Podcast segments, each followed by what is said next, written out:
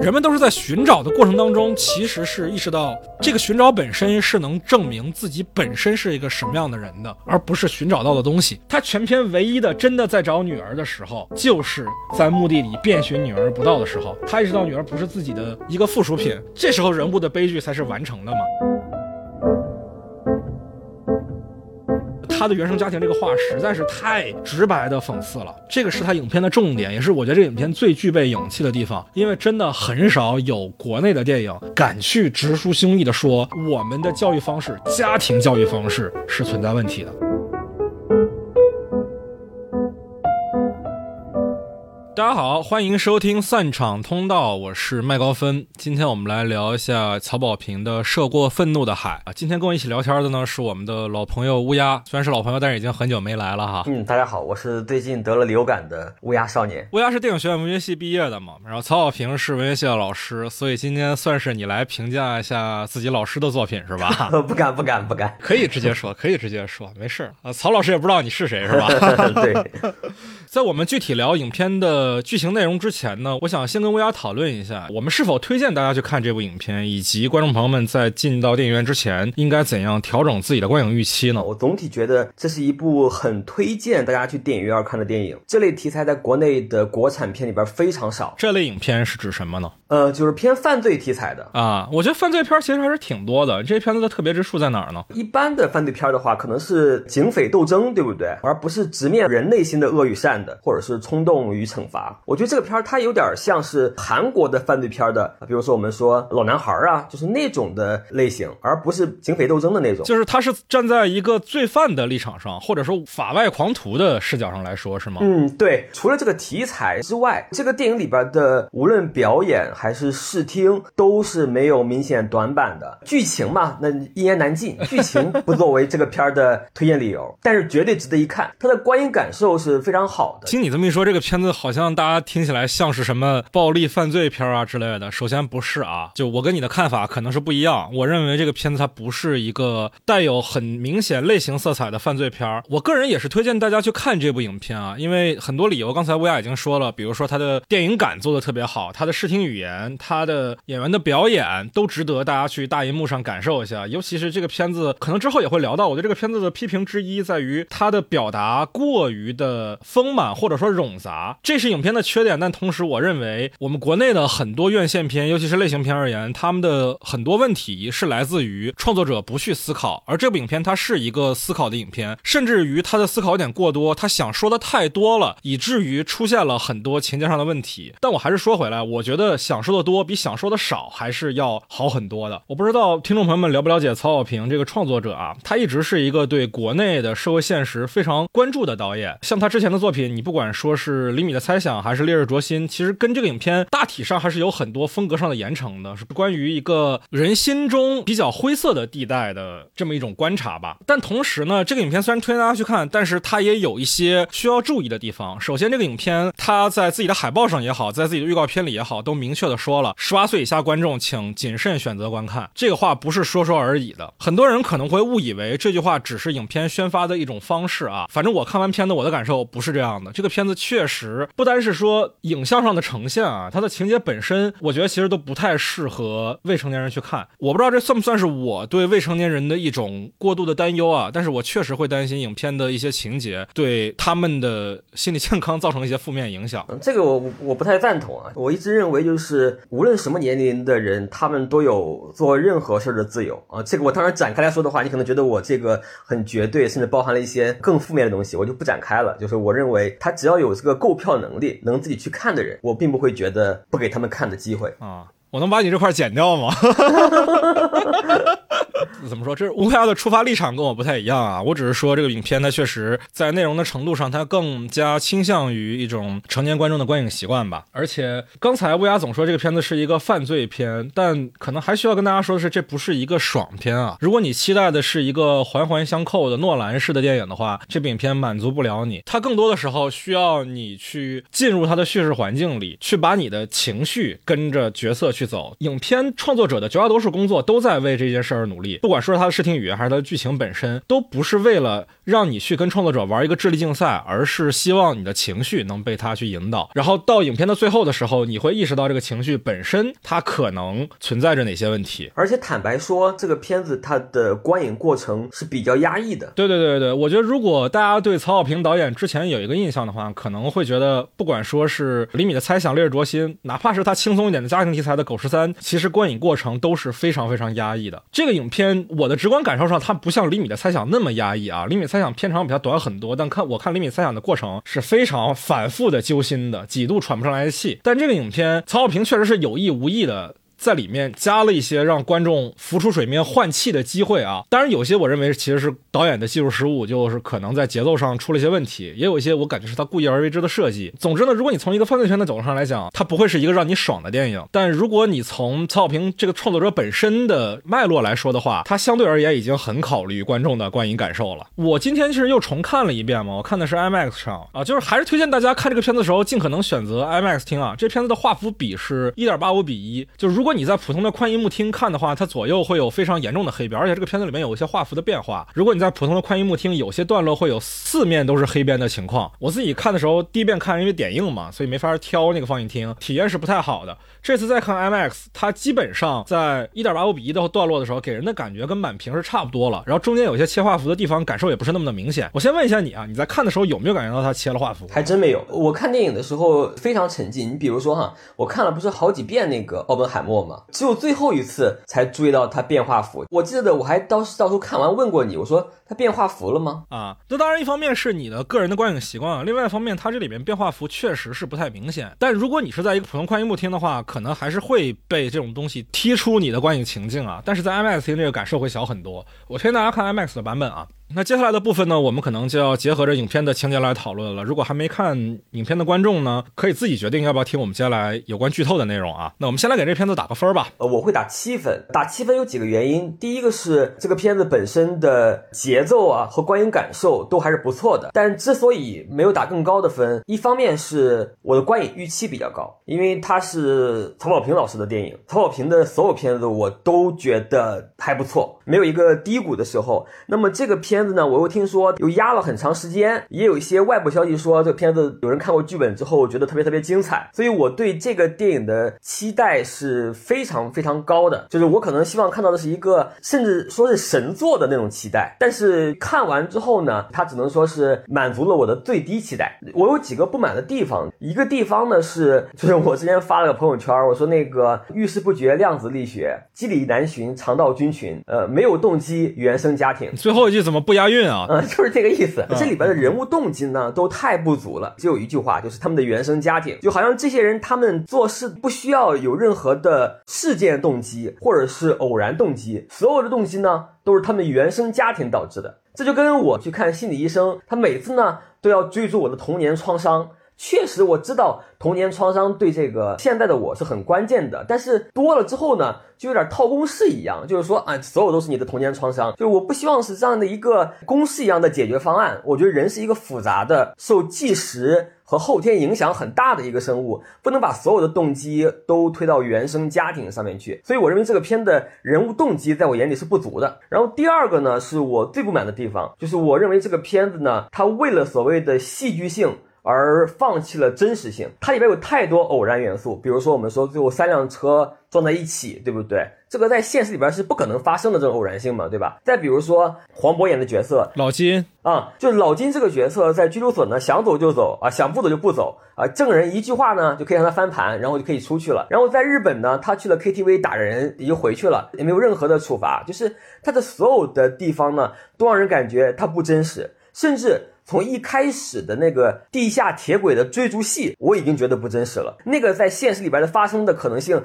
在我脑中已经无限低了。他们后续不被处理的可能性也无限低了。就是在整个片儿里边，我最不满的就是不真实。犯罪题材它是一个非常的现实主义的东西，在我眼里。那老男孩也不现实啊。是老男孩确实也不现实，但老男孩的不现实是他的设定，就他的初始这个设定，关十四年的不现实。我接受了这个设定，那我看片子里边的内容是没有问题的。但是就是《愤怒的海》这个片儿呢，给我的感觉就是它里边有诸多的元素都不现实，严重的降低了我对这个片子的真实感的感受，我就很难投入更大的情感去带入到里边了。这是最大的原因，就是我最不满的地方。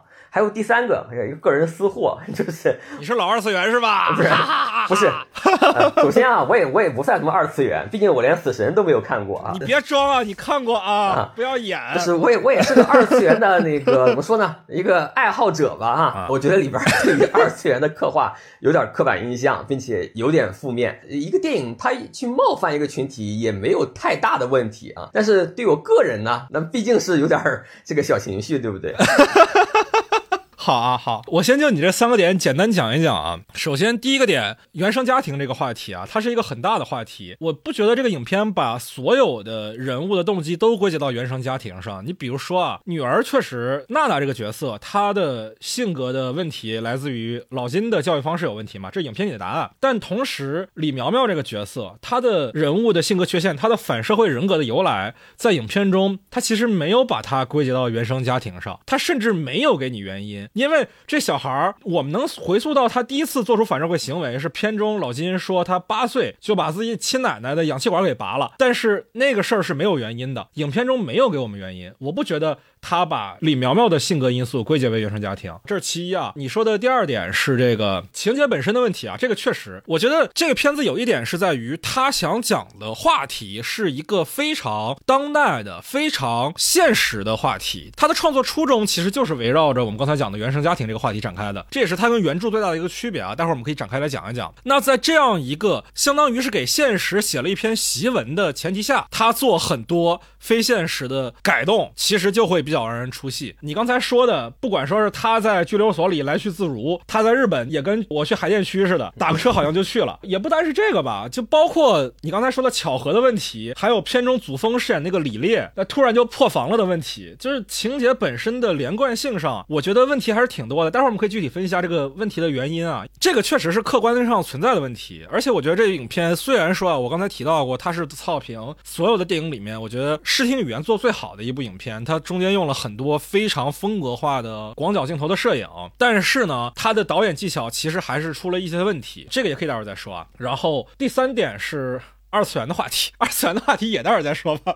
好，我还是先说说我的打分吧。我给这片打分跟你一样，也是七分啊。虽然说这个影片的不足是非常非常显而易见的，其实也能在豆瓣评分上看出来啊。曹小平的片子上八分是很容易的，之前他有很多片子其实都在豆瓣是八分往上，但这个片子开分就是七点八，现在已经掉到七点七了。我相信普通观众也能看出来我们刚才说的很多问题，但是呢，我还是得说，就是我能在二零二三年啊，我们经历过了几年的可以说是。是文化荒漠之后，再看到一部这样的影片，我自己情感上是很难对他特别苛刻的。另外一点就是他所讲的这个话题啊，可能是乌鸦比较不满的，说把所有问题归结为原生家庭上。曹平不是第一次涉入这样的话题啊，他之前讲《狗儿三》的时候其实也是类似的。但是你把中国的家庭教育问题直接摆上台面来讲，一方面是。这样的创作需要创作者本人的社会责任感，另外一方面也需要勇气。这两点我觉得都是值得认可的。你可能认为这是一种偷懒的创作方式，但我反而认为他比较勇敢。国内你去把一个孩子的悲剧归结到父母本身身上，起码在公共领域做这样的表达的时候，我觉得是需要勇气的，因为你会冒犯到很多传统观众。我是觉得并不是说他是个偷懒，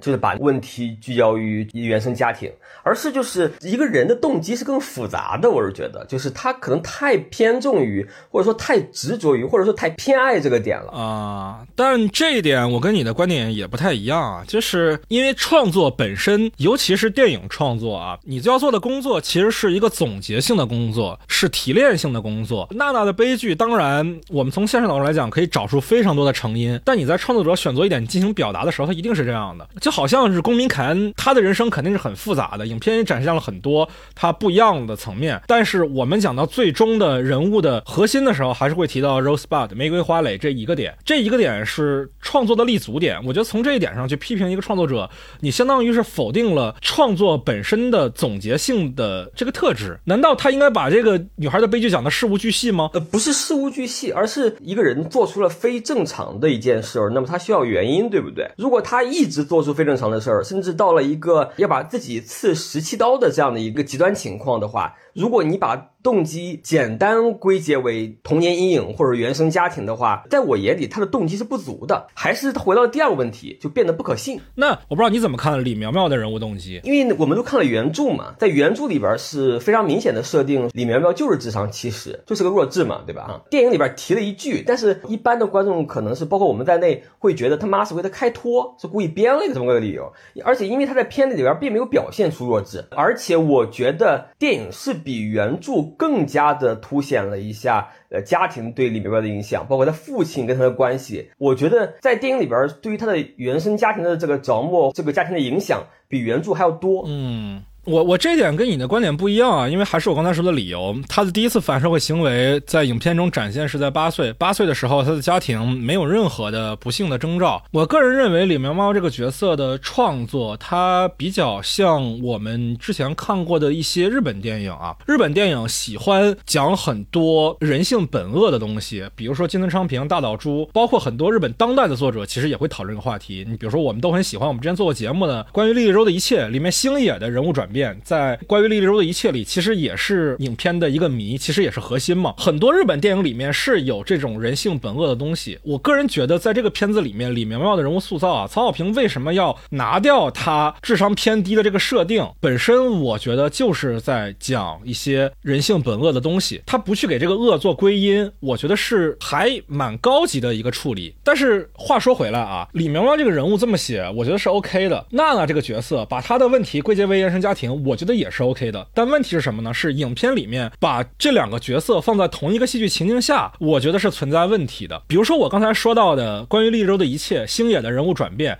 其实是影片的核心嘛。我刚才提到了很多影片，不管说是大岛渚的《青春残酷物语》，还是说金村昌平那些片子，你比如说《复仇在我》，这些片子展现的都是人性本恶的东西。但是这样的影片，他们的一个普遍的特点是把这种恶当做影片的核心表达。但是《涉过愤怒的海》并不是这样的。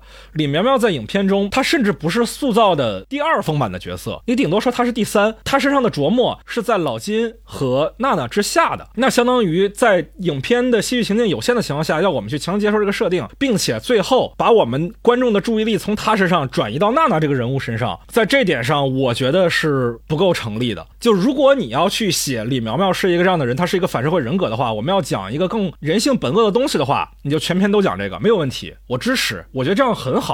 很多日本电影都是这样的，而且我也非常喜欢那样的作品。它是一种社会性的批判，它是一种人性的批判，完全没有问题。但问题是什么？就是你的创作的重点并不是在那儿，你只是把它当做影片里的一个烟雾弹。我们看完影片都知道它是一个障眼法。我们最后落点落回的核心是娜娜是自杀的。那我觉得。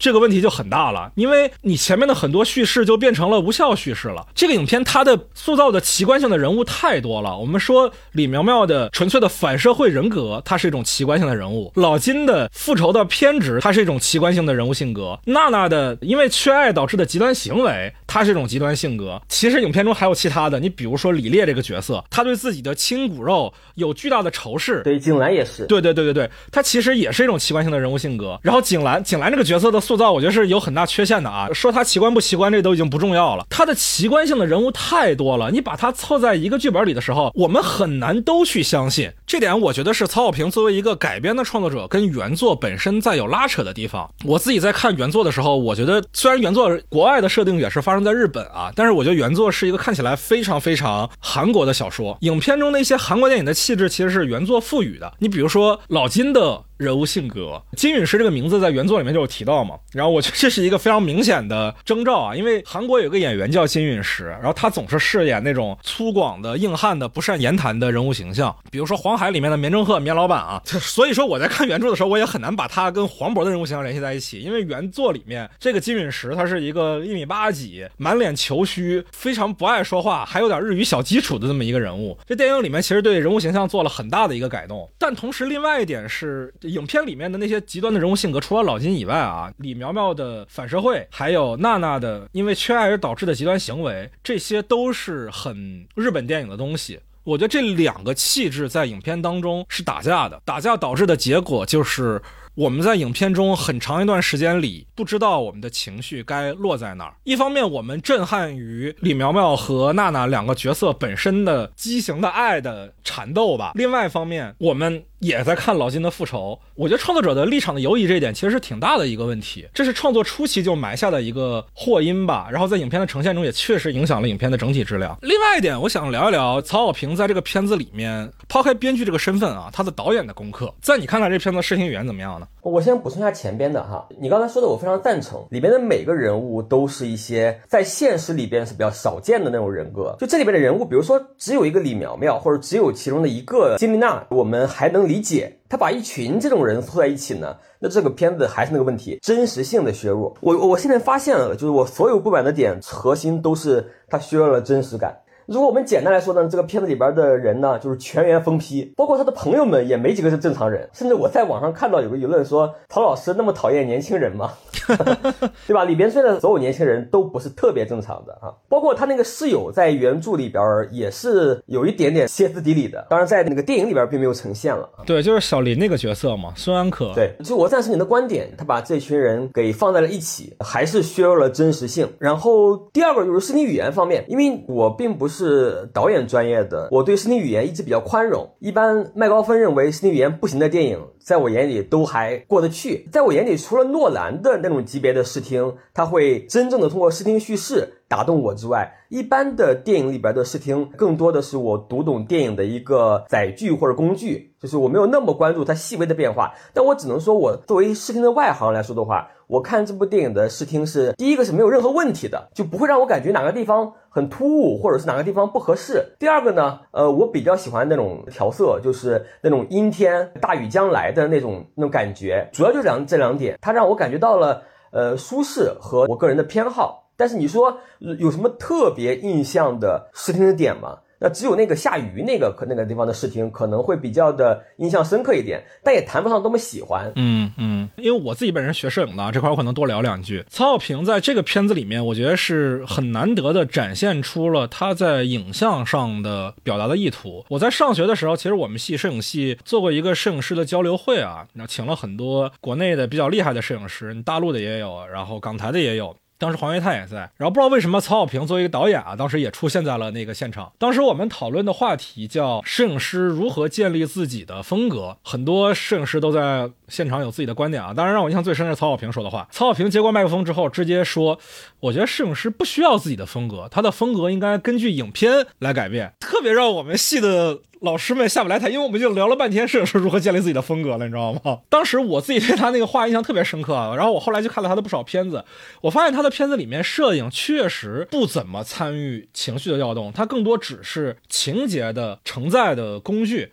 或者说是演员表演的承载的工具，但在这个影片里面有两种明确的视听语言存在，一种是它的广角摄影，这个你有感受吗？我不知道，呃，有感受，这个是能感受到的。对对对，另外一方面是它有些长镜头了嘛，包括老金第一次去到李家，有个很长的长镜头调度，然后之后也有几次。我觉得他有这个意识是很好的事情啊，但是完成度确实不是特别的高。他有一些我觉得在导演上犯的比较基础的问题。我举第一个例子啊，影片开场其实就有一个小问题。第一个镜头不是站在船上的一个海面的主观镜头嘛？我们听到老金的喃喃自语说这些钱够不够你上学啊？然后渐渐的远处出现了着火的船，出现了后面的一艘大船，然后镜头我们能看到前景中出现了海警的作战服嘛？这时候我们其实。实会以为说话的这个人老金他是海警的一员，这是听语言告诉我们的内容。然后接下来切到老金在船上趴着了，我们以为他是被人袭击了才在这趴着，接下来就开始殴打海警。就这一块其实是说不过去的，因为我们看完影片知道，第一个镜头是海警的主观视角，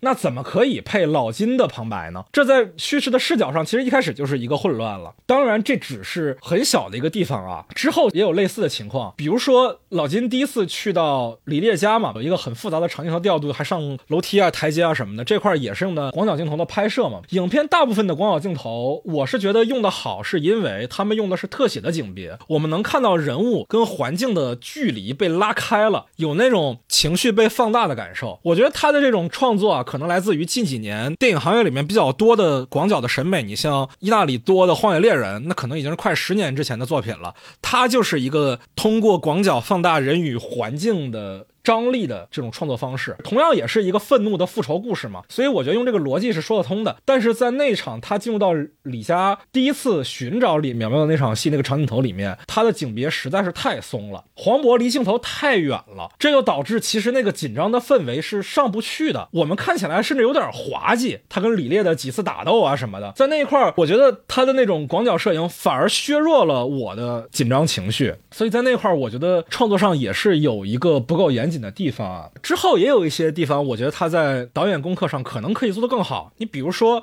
影片里面李烈的家和景兰的家在装修上、风格上几乎是一模一样的，这就导致了一个什么样的问题呢？就虽然说它剧情上啊，按理说算是已经交代明白了，景兰跟李烈住在两个地方，李苗苗送的那个硫酸炸弹是在李烈家发生的，然后老金去寻找李苗苗。被关在地下室是在景兰家发生的，这个剧情上是有交代的。但是我作为观众看到两个建筑风格特别一样的建筑的时候，我本能会以为他那个事儿就发生在楼上楼下，就上面硫酸炸弹被打开了，下面是老金被关着，然后中间那层是李苗苗。尤其他中间还有硫酸炸弹那场戏之后，他接的是一个李苗苗在看手机直播嘛，漫展现场，然后发笑的声音。当然啊，那个剪辑的意思是凸显李苗苗这个人的反人性，他的残忍，这是 OK 的。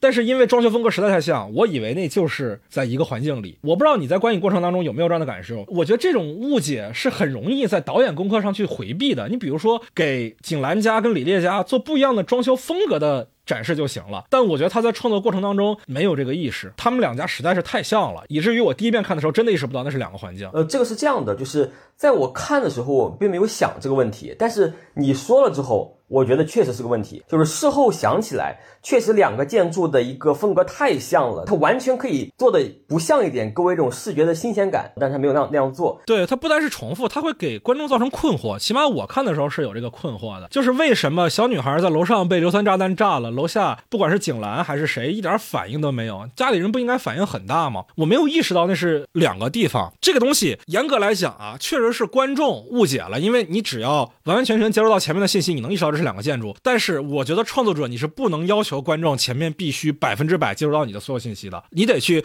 在功课上去做更多方便观众理解的地方，这是一个很容易做到的事儿。而且我们看完影片也不知道说他所塑造的这个地方啊，可能是以大连为原型的这个地方到底有多大，几个家里到底隔着多远，那个机场又跟大家的家离着多远，跨海大桥跟机场之间城市之间的关系又是什么，他完全没有交代。就这东西，我觉得是在可以在导演功课里面完成的，但是他没有去完成。这我觉得是可能是编剧出身的导演容易忽略的一个地方。然后还有接下来一点，也是我觉得他在导演功课上做的不够好的地方，就在于文戏和动作戏。如果我做一个比喻的话，有点质壁分离了。一场戏可能只有一个功能，要么是展示动作。要么是展现情节，就是靠对话，基本是靠对话推动情节。情节说完了，再开始打。李烈跟老金在船上那场是，黄渤把话都说完了，然后俩人开始打。打的过程当中没有任何的人物关系的变化，没有任何其他情绪的交代，就是打，纯打。然后之前还有一场是景兰尝试拿车撞他嘛，那场戏也是一开始老金拿着手机跟他说话，两个人有些文戏的表演，然后就是车戏，两个人追逐啊什么的。在这个过程当中也是纯粹的只有动作没有信息的交代。我觉得啊，这片子当然不算是一个动作片，但是但凡是有一个动作成分的影片，导演的工作很大一部分就是在能不能在人物的动作当中交代人物性格或者说人物关系的转变。我觉得在这个片子里面，曹小平几乎是没有考虑这件事情的，这让我想起了我之前在横店的一些工作经历啊。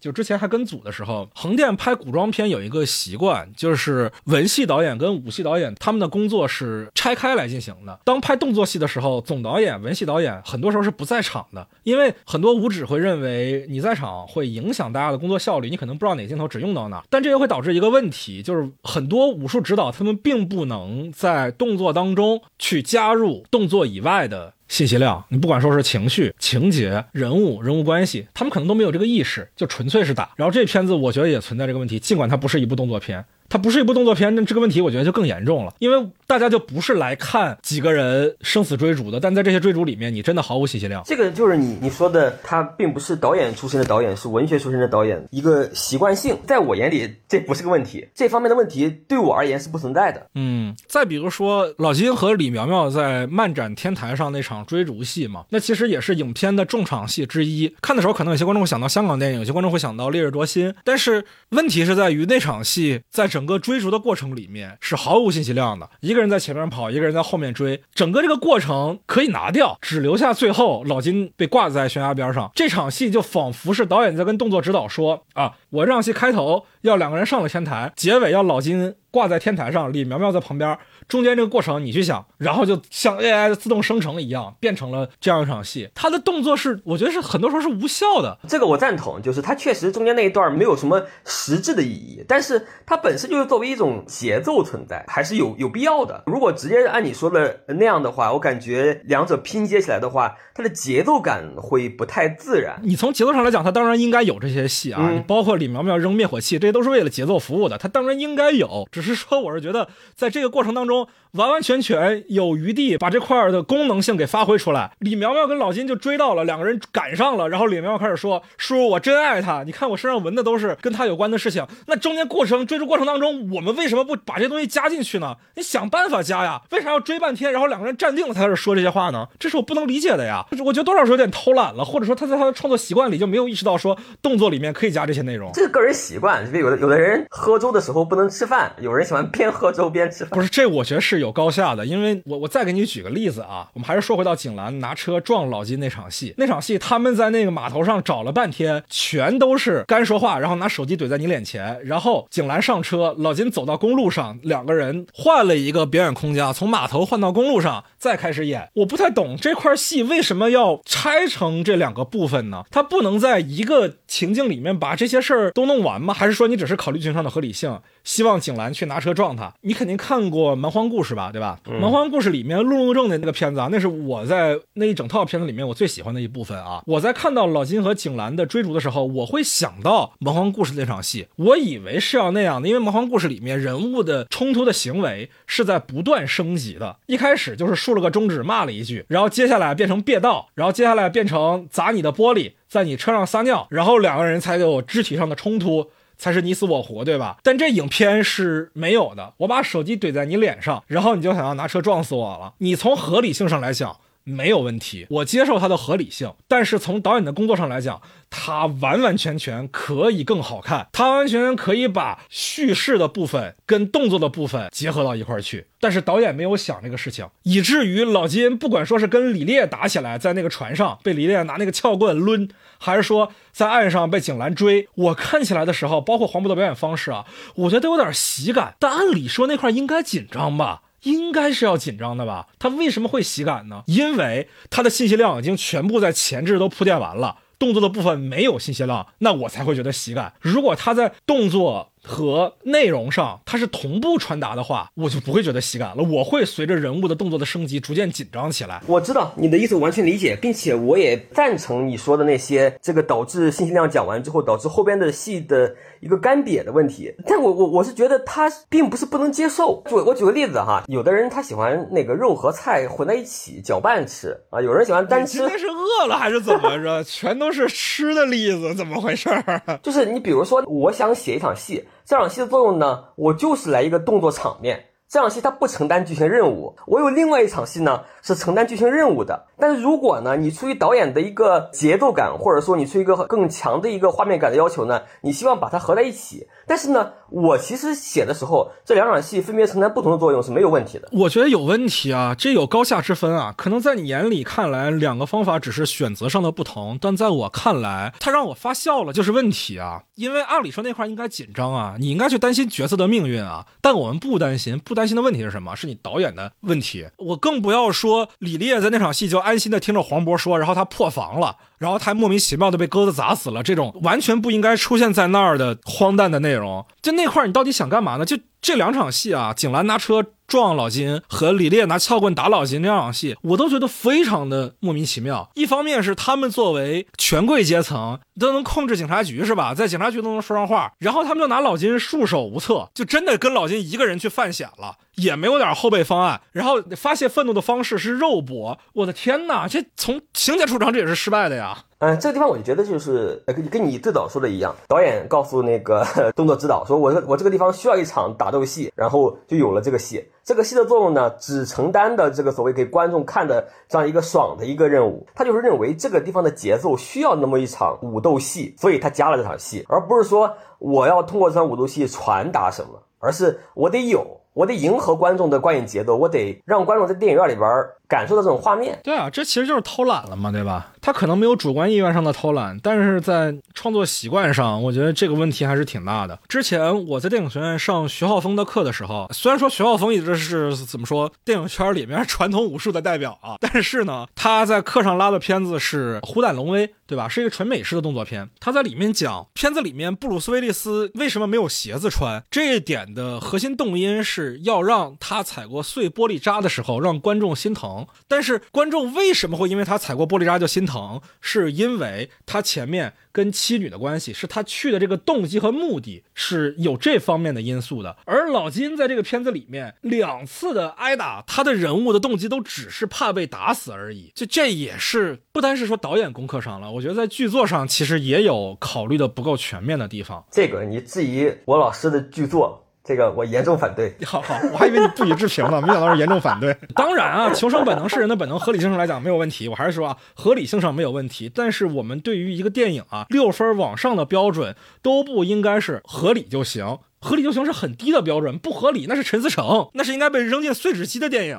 不是插我插一个一句话，我不是一直很喜欢一个大 V 叫严峰嘛，复旦中文的教授，然后他会关注一些电影啊、科技之类的，他很少对电影有一个很大的批评。他昨天应该是批评的就是这部电影啊，他没指名，他明显就是这个说不合逻辑，什么人物没有动机，等等的说了一大通。然后下边的人回复呢，第二个回复是这几年在电影院里边，我只觉得陈思诚的电影还比较好看。哎，我我还是说回来啊，就是我们对于电影的要求，如果仅仅只是合理性的话。那不合理的电影剧本应该被扔进碎纸机。好的电影，我们对电影但凡有六分往上的要求，它都不应该仅仅只是合理而已。这里面老金的几场搏斗，当然都有他的求生本能，他逻辑上是合理的。但是在这些搏斗里面，你看不到他跟影片的核心表达有什么关系。我们不担心人物命运，因为他跟影片的核心表达没有关系。布鲁斯威利斯踩过玻璃的时候，他是为了妻女。但是老金在这个片子里面，如果我们只是看他求生的话，这个东西不够牵动观众。他不单是一个导演的问题，他在剧本上其实也可以做得更好。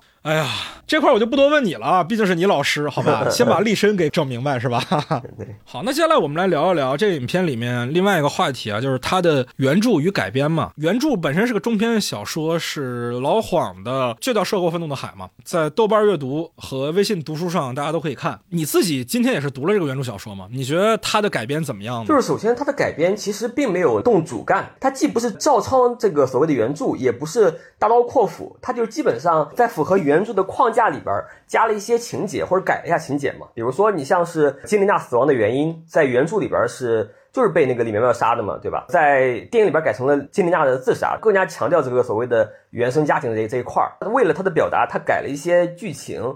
然后以及不知道为什么他要把李苗苗和一群角色设置为 cos 圈二次元，这个在原著里边是是没有没有这个情节的。原著里面就说他喜欢看漫画嘛，没了。对，原著里边没有这个具体的情节，而且原著里边我感觉景兰更正常一点。到了电影里边，这个景兰这个角色总感觉更离谱了。首先是我们在影片当中看到的很多景兰的人物行为，在原著中都是李烈，就是祖峰那角色李苗苗他爸做的。但同时，另外一个点是，原作里面无论是李烈还是景兰，他们的动机都是维护李苗苗嘛。但是在电影里面不是，我们知道李烈对自己的儿子是有很大的恨意的，对吧？这也是电影原创的嘛，对吧？对。然后你说这个影片里面改动不大，这点其实我不太认可，因为原作里面李苗苗杀娜娜的动机啊，其实被归结为一句话，就是李苗苗觉得娜娜不快乐，然后她不快乐的原因我们是不知道的，我们也不知道为什么娜娜要跟这个。智商不高的人在一块儿，因为原作里面没有太多的他们家庭成长环境的描写，而且娜娜本身的人物性格这部分啊，基本可以说是原创了。对，我觉得这些的原因都是因为原著太短了，它不是改编自一个长篇，就原著只能算一个中短篇，对不对？就是我认为它基本上原著的内容都用上去了，只是说原著的内容它不够丰富和细节，然后它给添了很多。这个我觉得太不对了啊，因为原作里面基本上所有情节都是围绕着娜娜死后。讲的，其实电影删了很多内容。你比如说顾红这个角色，在电影里面弱化成了几乎是一张纸。中国留学生跟日本当局的关系，对，全部删掉了，一点儿没留。我就我倒不觉得顾红删了很多，他真正删掉的就是把那个中日的敏感元素删掉了，那个也可以理解。不是，我觉得在创作初衷上，我跟你对这个影片的理解是非常不一样的。我觉得曹小平在一开始决定改编这个电影的时候，就决定要改动很大了。他的创作初衷，在我看来，就是娜娜是自杀的这件事情，而让这件事情在影片当中合理的前提，就必须是要把娜娜这个人物当做影片至少是第二重要的角色来写，甚至我觉得有可能是最重要的角色，因为它是影片一切东西合理的前提。但是我知道你的意思嘛，就是当时我们录《满江红》的时候，你的意思是张艺谋就是为了全军覆没的那场戏。他拍了这部电影嘛，对不对？那可能就是你说曹小平就是为了那个娜娜在壁橱里边写那些东西，他想到了这个画面，然后才拍了这个电影，就是为了这个醋呃才吃了饺子，对吧？你的你的意思是？没错啊，他就是为了这碟醋包的这顿饺子。我觉得就是这样，就是因为原作它不是一个关于原生家庭的故事，它更多是老金本人的一个。人物性格，有一个很大的点，很大的改动，改掉是可以理解的啊。就是老金在原作里面是退伍军人嘛，然后他是参加过对越自卫反击战的，这个点跟电影版《河边的错误》里面的马哲这个角色其实是一样的啊。当然，电影版里面老金这个身份被拿掉了，我觉得很好理解，因为对越自卫反击战本身在我们国内是一个敏感的话题嘛。同时呢，一个退伍军人去做这么多，其实就是犯罪行为嘛，对吧？他是在我们大荧幕上肯定是有危险的嘛，对吧？那问题是在于老金如果是一个。纯粹的愚民，他的行动很多时候是无头苍蝇的，想一出是一出的。如果戴震警官不跟他说李苗苗的背景的话，我们都不知道他下一步想做啥。然后我们也不知道他是如何在台风天全程都在堵车的情况下，在众目睽睽之下，他自己也残血的情况下，拖着李苗苗一个大活人，能把他抛进灯塔里，这我们事儿都不知道。哎，这又说回合理性的问题了。合理性的问题待会儿再说啊。我们还是说回到他的创作初衷上，原作里面。我是觉得有很多时代性的东西是对个人的描写，核心在老金这个角色身上，他如何与自己无法释怀的伤痛去和解，对吧？那你当然你拍到电影里面，我们不可能去讲说旧时代的伤痛，对吧？这东西可能有问题有敏感。我是觉得影片本身对原著小说的改动，基本上可以完全当做一个新的作品来看了。不管说是李苗苗的反社会人格的奇观属性，还是娜娜这个角色她本身的，我认为是影片核心的原生家庭所导致的问题，这东西都是原。著没有的，我觉得这个东西是曹小平想要拍这个片子的原因，他完完全可以抛掉原著，重新写这样一个故事。那他为什么要做这样一个原著改编？在我推测啊，我去做一个过度解读，我认为他可能是做一些风险上的规避。因为原创故事在国内的大环境里，你是很容易被人觉得是话里有话的，对吧？贾樟柯吃这个亏吃太多了，曹小平自己也吃过很多这样的亏。他的片子延期上映是非常非常正常的事情。狗十三延了五年，这部片子好像也四五年吧。然后还有另外一部他杀，我们不知道猴年马月才能看到。你反而去找一本原著去做所谓的改编，哪怕你的改编幅度很大，它可以被视为是一种保险方式，合法的再创作。对，当有人去质疑你这个事情是不是在影射我们。社会上的某些事儿的时候，我可以说原著小说早就写好了。我可以说我不是对当代的任何事儿做总结性的表达。但我是觉得他的原生家庭这个话实在是太直白的讽刺了，这个是他影片的重点，也是我觉得这个影片最具备勇气的地方。因为真的很少有国内的电影敢去直抒胸臆的说我们的教育方式、家庭教育方式是存在问题的。所以我还是给到这个影片一个很大的尊重啊，尽管我们前面讨论了，其实。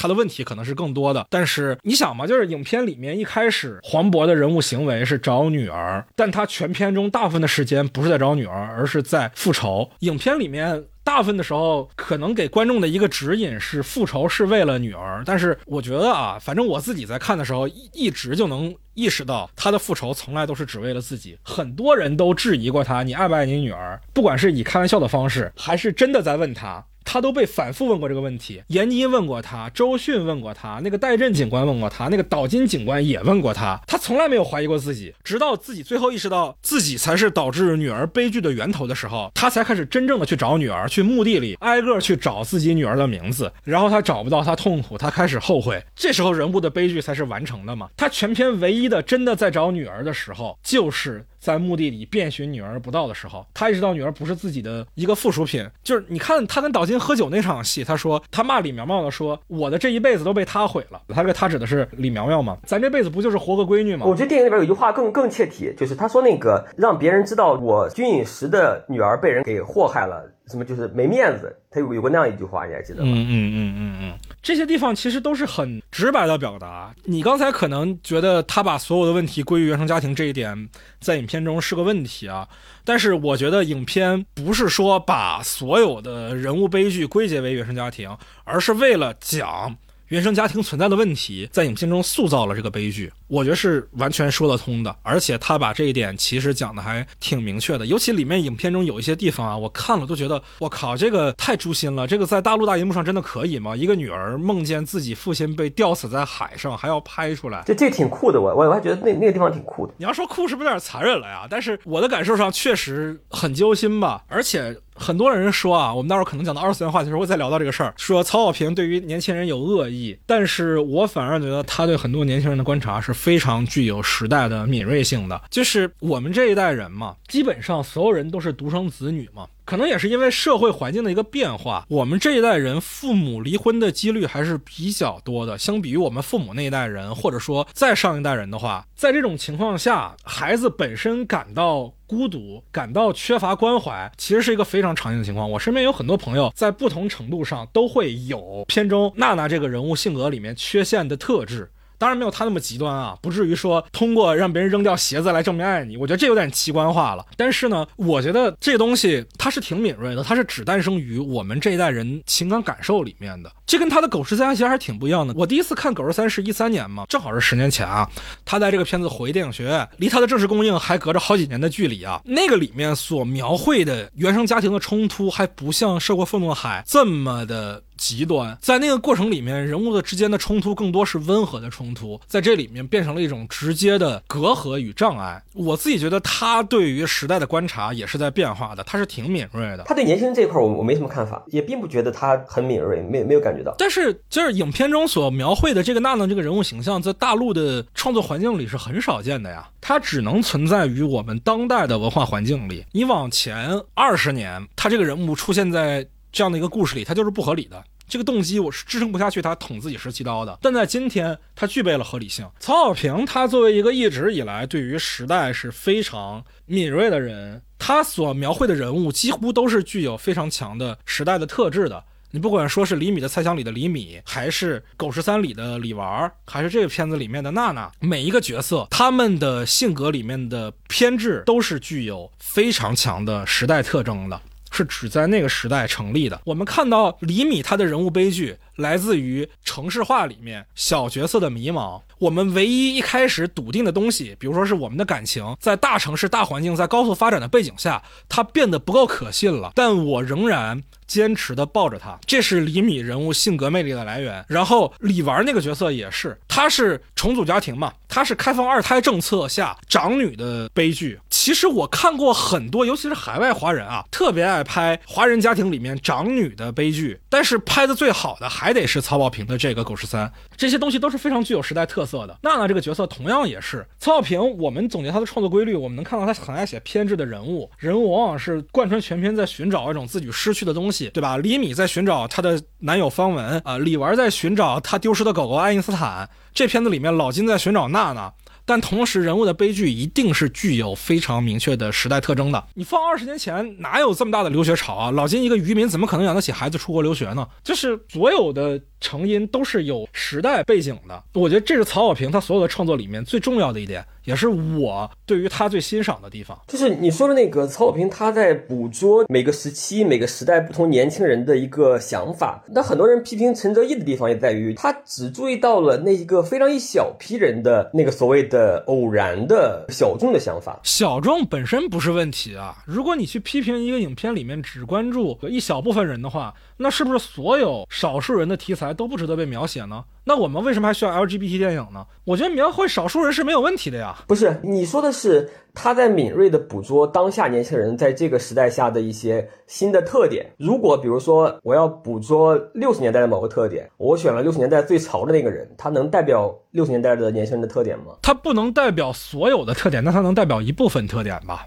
没有一个作品能够完整的描绘一个时代是怎么样的。我们永远是对时代去做一个切片观察嘛。在他这个切片里，我觉得他非常的及时，非常敏锐。还是说回来啊，就网上有些批评嘛，说他对年轻人有恶意什么的，我觉得完全谈不上。他是因为关心当代的年轻人，他一直是一个关心当下年轻人的创作者，他才会去写这样的故事。我们还可以从他的很多下影片里面找到例证。他是可能中国少有在大陆把 LGBT 的内容放到大荧幕上。导演对吧？我们能看到《烈日灼心》里面的 LGBT 情节，甚至啊，我这两天又翻了一下李米的猜想，李米的猜想开头打李米出租车的就有两个男同性恋，有非常直白的描写，大家可以再回去看一看。他是关心这些事情的人，包括李米的猜想里面自杀的诗人，这些角色都是时代的提炼，是他的关注。才会是这样的，我不相信他会是一个对年轻人有恶意的创作者。那至于说二次元这个话题，我们先来谈一谈嘛。你作为一个老二次元，你怎么看片子里面的二次元内容？首先是我其实不算是老二次元哈，但是是二次元的一个爱好者吧，算是。它里边出现的二次元角色，第一个呢哈，给人感觉是一体性的，或者说缺乏多面性的啊。基本上里边出现的所谓的二次元或者 coser 呢，都是一些。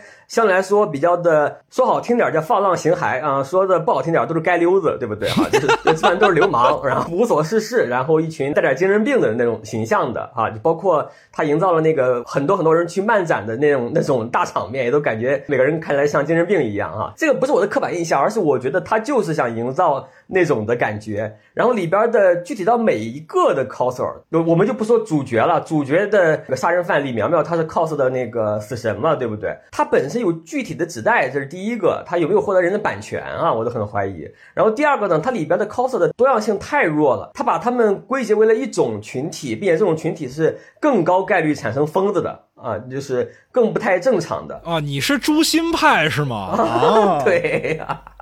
我觉得他对 cos 有偏见啊，但是我我是觉得哈，我看到有些 cos 的那个不是写了一些檄文嘛，什么六评愤怒的海，或者是什么六问愤怒的海，他有那样的一个批评。但是我认为他这个片儿呢，虽然我不满，就是我对于他这个形象的塑造不满，但是并没有到觉得他是一种非常的敌意，以以至于我们要抵制的那种，不至于，不至于。我只是觉得他处理的时候没有稍微照顾多面的情绪。就我本人是有点那个政治正确的嘛，他片里边冒犯群体的尺度是得有限的，并且你应该冒犯的群群体更多的是强势群体。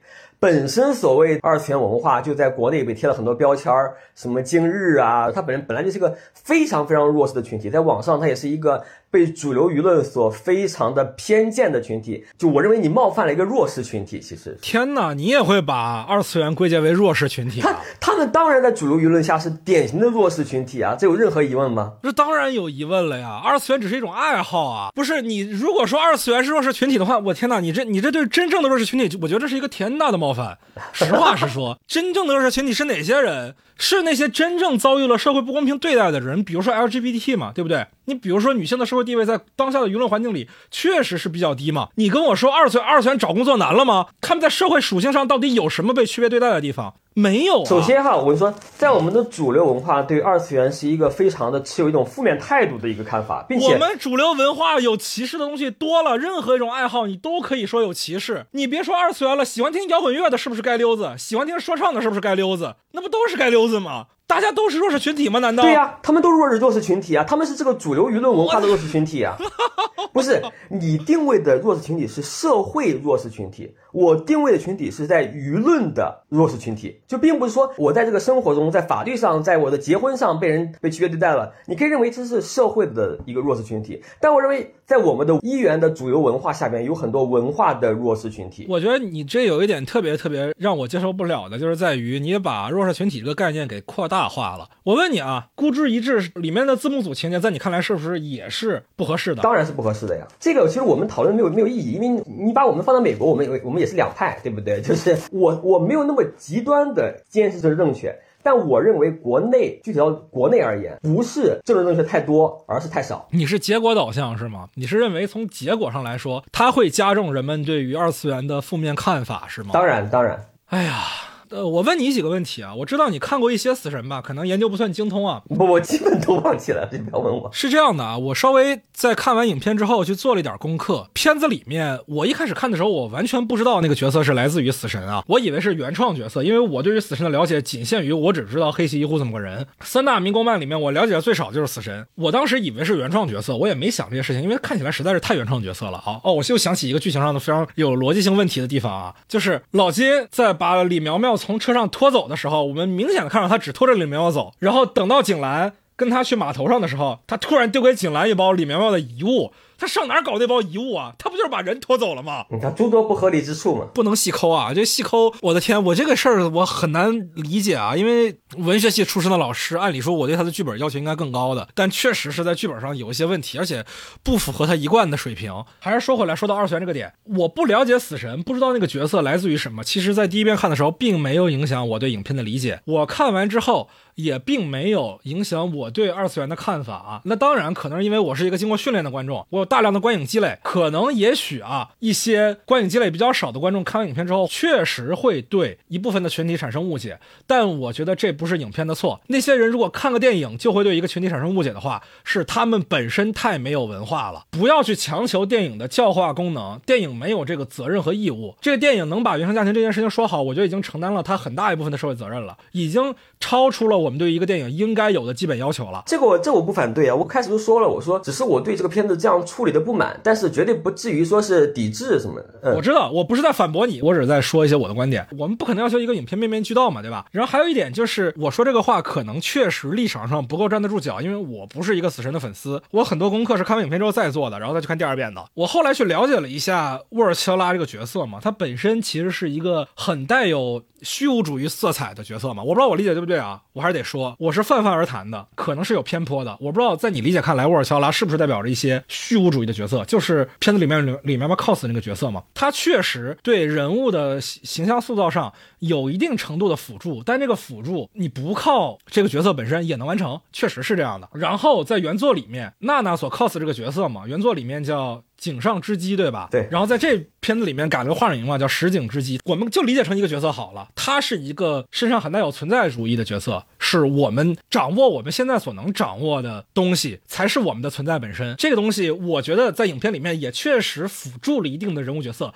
但同时也确实不是必要的。他换成一个原创角色，或者干脆就不交代他 cos 是什么角色，我觉得也是 OK 的，也是说得过去的。但是呢，我没法抗他人之慨说这个东西不冒犯，只是我觉得把它上升到一种冒犯有点过吧，我觉得这有点欲加之罪了。尤其是你看到那个檄文，我不知道你的感受跟我是不是一样的啊？我觉得纯粹是欲加之罪，纯粹是贴大字报。嗯，我发给你那个檄文也是偏一个搞笑的，我也觉得就是一个奇文共赏，就是他严重的就是把这个电影上纲上线了，认为这个电影甚甚至是犯罪工具了，他都认为是。就我也认为电影它不需要承载这些，你也不需要去。因为它的一些内容而过于批判什么？是因为我个人比较喜欢这个二次元，所以我会觉得它对于我这个呃不是我这个哈，就是二次元的群体呢，它确实是一个偏负面的刻画，我当然是不太爽的，但但也仅限于不太爽，我并没有觉得他是那种为了仇视你们而做的，只能说他可能是借用了这个形象，并且。他缺乏一些照顾吧，就是你比如说我展示一个群体之后，我稍微的看下他们的多样性，而不是给他们都分配这样的，就是稍微的没往那方面想，就我把它规定为叫无意中冒犯了。好吧，好吧，好吧，我们换一个话题啊，这个话题我们求同存异，好吧？虽然同也没求着。这二次元这个话题还有一个点啊，我在想说曹平本人是不是有二次元成分？这点我一直不是很确定啊，不知道你作为他的学生有没有观察到这方面的特质？这是属于他化用的地方，还是说来自于他？本人的性格的一部分呢？因为他给我们带的课很少，我记得就带过几节哈，时间也非常非常久了，我并没有发现他本人有什么对这个的特别的观察。但是我觉得通过电影来讲的话，我觉得他可就算是关注的话，也只关注的非常的皮毛。就或者这么说吧，你问一个外国人，你知道中国的什么？我知道万里长城啊，我知道 The Great Wall，就是这种这种程度，就是因为什么？他给呃金丽娜。第一个安排的职业就是女女仆咖啡厅，这个是非常非常肤浅表面的那那种所谓的刻板印象的二次元呃，就是现在是你开除了他的二级，OK，我我，对我觉得是这样，就我为什么问这一点，因为。其实他之前的作品我也没有太观察到二次元的成分，但是有一个细节其实一直让我很在意啊，就是他那部上不了的新片《他杀》，他是范冰冰主演的嘛，所以现在可能有些问题。那个片子我们能查到的物料其实非常非常的少，但是它的英文名叫《The Perfect Blue》，跟金敏的《为麻的布屋》的英文名一字之差，《为麻的布屋》的英文名就叫《Perfect Blue》嘛，他只是在前面加了一个定冠词，没了。这肯定是有意而为之的啊，毫无疑问是有意而为之的。但是我们没有看《他杀》这个片子，我们没办法找到更多的例证。包括我刚才说的，他对于当代青年人一直以来的观察，无论这个当代是指十年前、二十年前还是现在，他都有一个长期以来的观察。所以我在想，会不会是他本人也涉猎过这个领域？这并不是一个客奇式的拿来主义。而是一种自己对于时代的总结性的观察。当然，这方面确实很难论证啊，因为我能找到的例子也就只是他杀的英文名而已。但确实这一点让我非常的在意啊。我们来谈谈下一个话题吧，就是这个片子也非常让人在意的一个地方。一方面是它延期了很多年才上映，一八年拍的吧，按理说应该一九二零年就该上了。一方面是疫情的原因，另外一方面可能也跟刚才我们说的他杀这个片子有关系。曹保平本人也是一个相对敏感的作者嘛，他的片子经常因为一些莫须有的原因而延期上映。这个片子里面，你觉得你能观察到哪些审查干预的结果吗？那显而易见的，我觉得我们就不用说了啊，比如说字幕，呃，三行白字。嗯嗯嗯，对，关键是那三行白字还是显示什么？金陨石进入了青少年心理教育，不是，他他是应该被改造的人。他他应该是进去学习的人，他应该是去复读的人，对吧？他现在当老师了是吧？对他应该是去复读的人。然后那个有一个显而易见的元素，就是咱们都看过原著，他把那个中日关系，还有日本人的对于一开始认为是中国留学生杀日本的女学生的。这些元素去掉了，这个我认为是一种规避风险，但是我不知道他是拍了一点点去掉了，还是说压根儿就没拍。我自己观察到一些让我很费解的地方，一个很大的问题是这个片子的画幅变换非常的没有逻辑。改变影片的画幅其实是一个很强势的视听语言啊，除了像你这样的观众，我觉得大部分观众可能都会有点感觉，尤其是没看 IMAX 的版本的，因为有些画面会四面有黑边的话，你会非常的不舒服。在这个片子里面，画幅的切换是非常没有逻辑的。我一开始以为是。日本的部分可能是相对更宽一点的，上下有黑边的；而在中国的部分，它可能是更顶天立地一点、更方正一点的画幅。但是后来发现不是，中国的警察局里面的戏也都是带着黑边的，然后日本也有画面很高的内容，我找不到一个他这样的逻辑。然后我就在想，因为曹小平是一个经常跟审查打交道的创作者啊，他非常非常。喜欢在片子里面以摆烂的方式告诉你我的创作被干涉了。举一个很经典的例子啊，他早年间有一个片子叫《光荣的愤怒》，零六年的那片子成本非常之低，而且也非常的大胆啊。大家如果去看那个片子的话，会发现他们里那个片子里面的很多话，到今天是绝对不可能说的。里面有什么打倒四人帮啊之类的话，我的天，这我我哪怕是现在看，我都很难想象零六年有这样的作品。那片子当年在大陆是上映了的，我不知道是怎么做到的啊。就这个片子确实是很大胆，但是同样也遭遇了一些审查因素啊。里面有一。一个非常非常滑稽的地方，就前面编织的冲突在最后以一种闹剧的方式收场，被天降正义了，真的是天降正义，警察从天上掉下来，啊，这简直是这个时候画面黑场出了一个字幕，说这真是谁都没想到啊啊，真的是这么搞的，这简直是摆烂式的一种处理方式。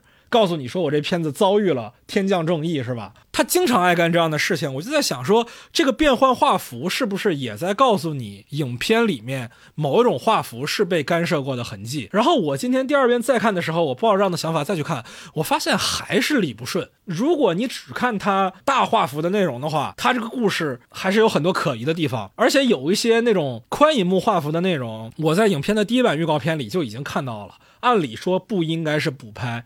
那版预告片我几年前就看过了，比如说周迅跟黄渤两个人在拘留所里面，周迅说我们都是骗子，但骗子偶尔也要讲信用吧。这段我在第一版预告片里面就看到过。按理说这个不应该是补拍的，但它是一个宽银幕的画幅。如果你只看宽银幕的画幅的话，那这个片子完全就不成立了，因为很多很多重场戏都是更大的画幅的。所以他画幅的选择这一点上，我不知道他的逻辑是什么，也不知道是否里面创作者有一些有苦难言的暗示。还有一些地方剧情上说不通的，不像是他以往会出现的问题呢。你比如说周迅这个角色匆忙的下线，对吧？他跟黄渤从车上出来之后，到了警察局里，直接跟警察说放人吧，没意义了，然后也不管自己儿子了。前面他是如此的溺爱自己的孩子，在这一刻没有明确得到孩子的死讯的情况下，自己摆烂了，放弃了。周迅那个角色直接就下场了，之后再也没有他的戏了。这在我这儿完全不应该是曹保平的剧本里应该出现的问题。如果它不是一个审查因素的话，我觉得有点不合理，说不通。但是这个能是什么审查元素呢？不能再让周迅上线的话，我很难把它和审查联系在一起。可能周迅后面本来是有戏的吧，但是那些戏没有办法呈现。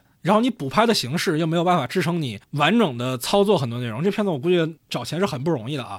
片头出了九个公司的片头 logo，我靠，那个那个舰队，我感觉花了大钱。对啊，你包括天上下雨什么的，里面的奇观还是挺多的，成本不小，我觉得成本不是很小。对对对对，这片子成本肯定不低。然后你真说如果周迅后面的戏不能用，你要再去补拍的话，那最简单的方式其实就是让这角色简单的下线。但是这纯属猜测哈，就是我觉得周迅这个角色不容易和审查撞在一起。他还不容易啊！我天哪，他是片子里面跟警察，这当然祖峰那个角色也跟警察有很多对手戏啊。但周迅，如果你真说他涉及到了一些官商勾结的内容的话，那能留吗？怎么可能能留呢？嗯。如果有的话，那个情节也就是非常的一个片段，非常非常片段的一个地方。对对对对，原片的形象，而且而且说实在的，我们也不确定说是不是本身就是创作失误啊，因为这点他确实说不过去，对吧？嗯，确实不太自然。但是有个地方那个删减是知道的，就是那个强奸戏有删减嘛？强奸戏是哪个？是娜娜被强奸吗？还是什么？啊，对我有有看过那个原剧本的朋友说那段描写的非常的就是让人感觉不舒服，什么那种电影里边是完全没出现嘛？哎。出现了一点点画面，对对对对，中间蒙太奇的部分剪了一点，剪了一点点。那个地方我突然想到了，他不是要拍名字跟《为麻之布屋》一样的嘛，对吧？哈，他杀嘛。嗯，《为麻之布屋》里边有一段很长的强奸戏，你还有印象吗？后来那个金敏说，他每次看到那一段都感觉不太舒服，有点后悔拍了那段。嗯嗯。我在想有没有这样的影响？我在网上还看到一个说法啊，周迅那个角色跟黄渤这个角色在上岸之后也有一场性爱的戏，但这个观点我没有得到明确的佐证啊。不是这个动动机是什么呢？动机就是周迅是想证明你根本不爱你的女儿，你即使是对杀了你女儿的人的家长，即使是你的复仇对象，当他勾引你的时候，你也会有生理反应。这点我。听起来不是特别的合理，尤其跟后面的戏也接不上。实话实说，不合理。我我我觉得不太合理。我我是挺怀疑这个网上传的这个版本的啊，不太合理。然后你那边也没有得到这方面的消息是吧？对我问了一下，剧本里边没有他们的激情戏啊，没有啊啊啊。最后一个话题，我想跟你聊聊的是曹小平本人的一个个人风格。这部分其实前面也讲的差不多了哈，就是他一直在拍一种我觉得具有中国特色的犯罪片儿，有点像韩国那种，但又不太一样，带点中国特色。他的大部分片子吧，我们不能说所有啊，大部分片子里面的角色都是在经历一场幻灭。他们大部分的时候是在寻找一个东西，人们都是在寻找的过程当中，其实是意识到这个寻找本身是能证明自己本身是一个什么样的人的，而不是寻找到的东西。男朋友不能证明李米是什么样的人，狗也不能证明李玩是什么样的人，娜娜更跟老金完全是两个世界的人。但是寻找本身可以定义这个人的人物性格。可能在这个影片里面还不够明显啊，但在李米的猜想里，这一点是非常非常的明确的。李米本身全篇在干的唯一一件事情就是找找这个事情贯穿了他的始终，这也是我觉得很可惜的一个地方啊。就是李米的猜想这个影片最好的一点就在于周迅的表演，周迅的表演让整个影片成立，这也是我觉得周迅大荧幕里面可能是最好的一次发挥吧。啊，我比较赞成。如果说那个《苏州河》里边他是那种比较的纯真的演出的话，我觉得他的演技巅峰。确实是李米的猜想，对对对对对对对，就从李米猜想，我们可以知道，曹小平首先是知道周迅表演的能力是在哪儿的，曹小平同样也知道如何去写好一个女性角色，但是到了这部影片里面，景兰这个角色非常的工具化。几乎是被浪费了。他在影片开场近四十分钟的时候才上线，然后在一个小时以后又匆匆毫无征兆的下线。他对儿子的溺爱，除了溺爱，我们也看不到任何可以用其他的地方来描述的内容。这个角色是非常非常扁平的一个角色，甚至于我们讲到这影片里面大量的极端的人物性格来讲，周迅这个角色其实一点都不极端。溺爱自己的孩子，这在这在影片里面已经算是最正常最正常的人了。所以我觉得在这一点上，曹保平其实某种程度上浪费了这个片子里面的周迅，尽管他可能是最知道。周迅能诠释什么样角色的导演？那当然，另外一点是他对于黄渤的塑造啊。黄渤在这影片里面表演，我觉得是非常非常具有冲击力的。就我们今天在看黄渤，大家都承认他的影帝，但这片子所拍摄的年份啊，一八年、一九年，黄渤大部分的时候还是被人视为一个谐星、一个喜剧演员，他没有什么严肃的银幕代表作。但其实我们知道，黄渤一直对于复杂的角色诠释是有追求的嘛。他自己导演的一出好戏里面，其实就是一个其实是可以。很深刻展开社会学探讨的一个文本，虽然说啊实现度有限，完成度有限，但是呢，我们知道他有这方面的追求。曹小平给他这个空间，老金这个角色，这个典型的中国家长式的角色，确实给了他很大的表演空间。黄渤在这个影片里面的完成也很具冲击力，就这一点上，确实我觉得也是曹小平他导演一直以来的一个长处吧，在核心角色的诠释上。能让演员发挥出自己最大的潜力，我还是比较欣赏黄渤在这片子里面的表演的。当然，配角上就会有些问题。刚才我说的，不管说周迅那个角色也好，还是祖峰，祖峰其实也是很好的演员，我很喜欢。但是他在这个影片里面，在剧本层面上，可能创作者一开始就没有很花心思在他的戏上。然后还有像里面的警察戴震，他的词里面水词实在太多了，太多太多了。对他这个角色就是纯纯工具人。对。然后那个呃，黄渤我一直非常喜欢这个演员，一方面就是他说的是那个胶东方言嘛，我老家也是胶东方言，就是我们的说话的习惯是一样的，就听着特别亲切。然后另外一个是我的天呐，我发现了你的观影习惯，就是在影片里面寻找跟自己的认同感。如果冒犯你的认同感，如果他 把二次元写成坏人了，你就不认可这个影片；但如果这个片子里面主角说你的家乡话，哎，你就开始认可这个影片了。我懂你了。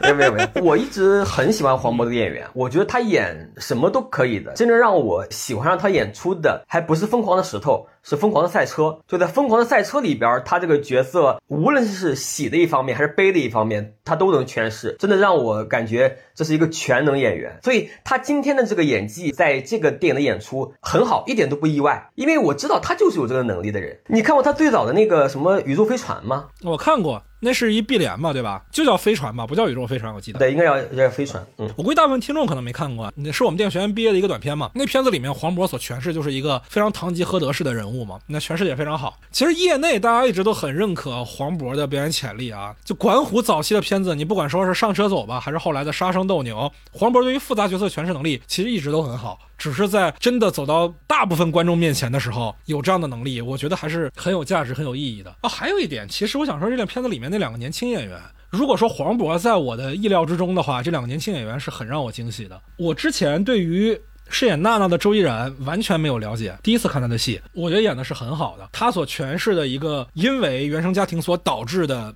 缺乏安全感、缺爱的一个人物形象，会做出极端行为的这个人物形象，他能说服我。嗯，我也赞同，他没有让人出戏，但是你说特别好吧？因为他的那个演员空间有限，他也很难在我眼里说是特别的出彩。但我反而觉得他的空间还挺大的呀。你比如说一开始的时候，刚去日本的时候，我们能从他学日语课，他去参加昌普节那几次戏里面看到他还是一个比较乖的小孩那个人物形象。到后来被李苗苗第一次抛弃之后，人人物性格的大转变，再后来自己的极端情绪暴露出来的那种状态，都还挺有说服力的。我是觉得这个人物的表演空间是足够演员发挥的，足够让我留下深刻印象的。还有就是里面李苗苗的演员嘛，张佑浩，我之前对他偏见挺大的。我看他的第一个片子是今年贺岁档的一个片子，叫《交换人生》。嗯，特别烂，稀烂，我对他的印象也非常的不好。前一阵我又看了《鹦鹉杀》嘛，那片子其实我也不喜欢啊，我觉得问题挺多的。但那个片子里面他的表演。其实已经让我印象好了一些了。他演的也是一个坏人啊，而且也有点反社会吧，就是为了自己在乎的人可以肆无忌惮的去伤害别人，是这样的一个角色形象。那我觉得，不管说是《涉海》这个片子，还是《鹦鹉杀》，作为一个年轻演员，他去选择这样的角色去挑战，我还比较认可这种野心吧。因为很多年轻演员会担心说，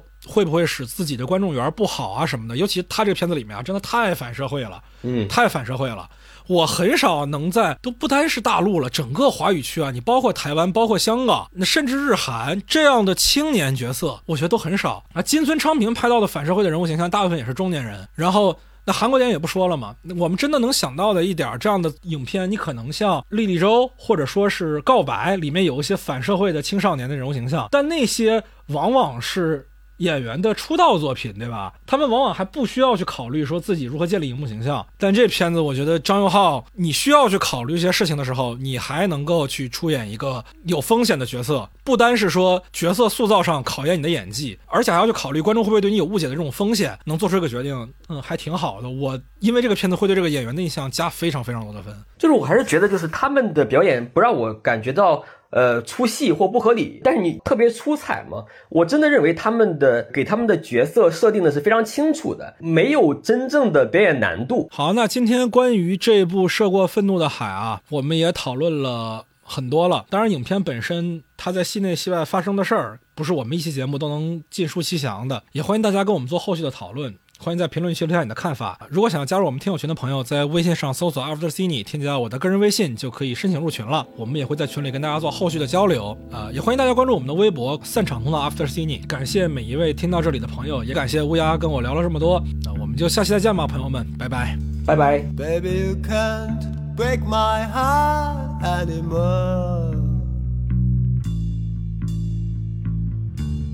gonna lose my arms, I carry one. The night is burning, my side is quenching.